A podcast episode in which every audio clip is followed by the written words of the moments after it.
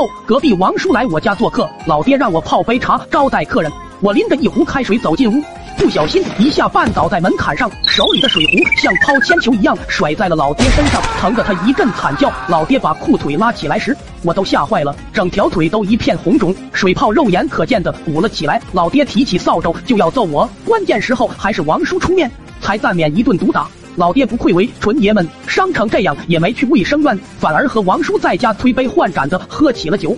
一晃天色渐黑，俩人喝的眼睛都直了。王叔迈着飘逸的步伐回家了，老爹躺在沙发上看着电视，没一会呼噜就震天响。我看着老爹腿上的烫伤，心里内疚不已，可能是上天的安排。这时电视上面正好播放到了主角受伤，用子弹里面的火药倒在伤口，点燃疗伤的场景。当时年小咱也不懂这个，就知道这是治疗伤口的一种方法。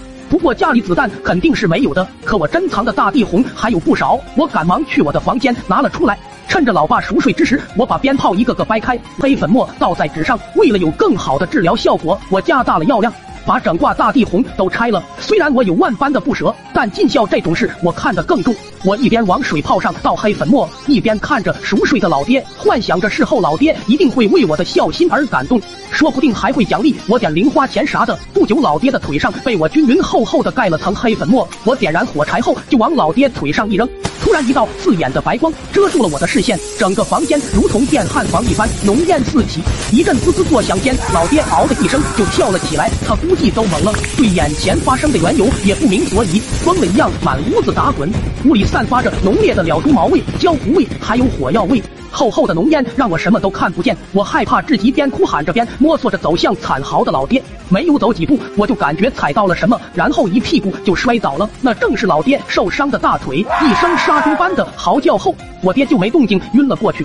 看着老爹一动不动，裤子上还燃烧着火苗，我顿时就慌了。我四处张望，嘴里不停的叨咕着：“喂。”突然，我想起桌子上有老爹泡酒的大酒罐，我急忙过去端起酒罐，然后浇在老爹身上。以前的农村的散装酒度数都特别高，泼在老爹身上后，火居然更旺了。加上白酒对伤口的刺激，老爹瞬间疼醒，嗷的一声就又蹦了起来，然后就往厨房的水缸飞奔。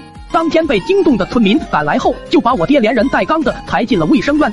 第二天老爹住院后，我也不敢去看望，就把三哥叫来帮我打扫家里。突然我在一个角落发现了老爹的手机，他已经和老爹一样了，伤痕累累。三哥见我都傻了，就一脸无所谓的说：“现在卖旧手机都不用出门了，就那个最近很火的转转 APP，他们有个上门回收的服务，在家就把手机卖了，当面打钱，立刻到账。我爹那台华为都卖了两千多，太省心了。”借这个机会让你爹换个新的吧。两个月后，老爹出院时还特意的嘱咐医生把床位留好，今晚他儿子要用。家人们点个关注跟评论吧。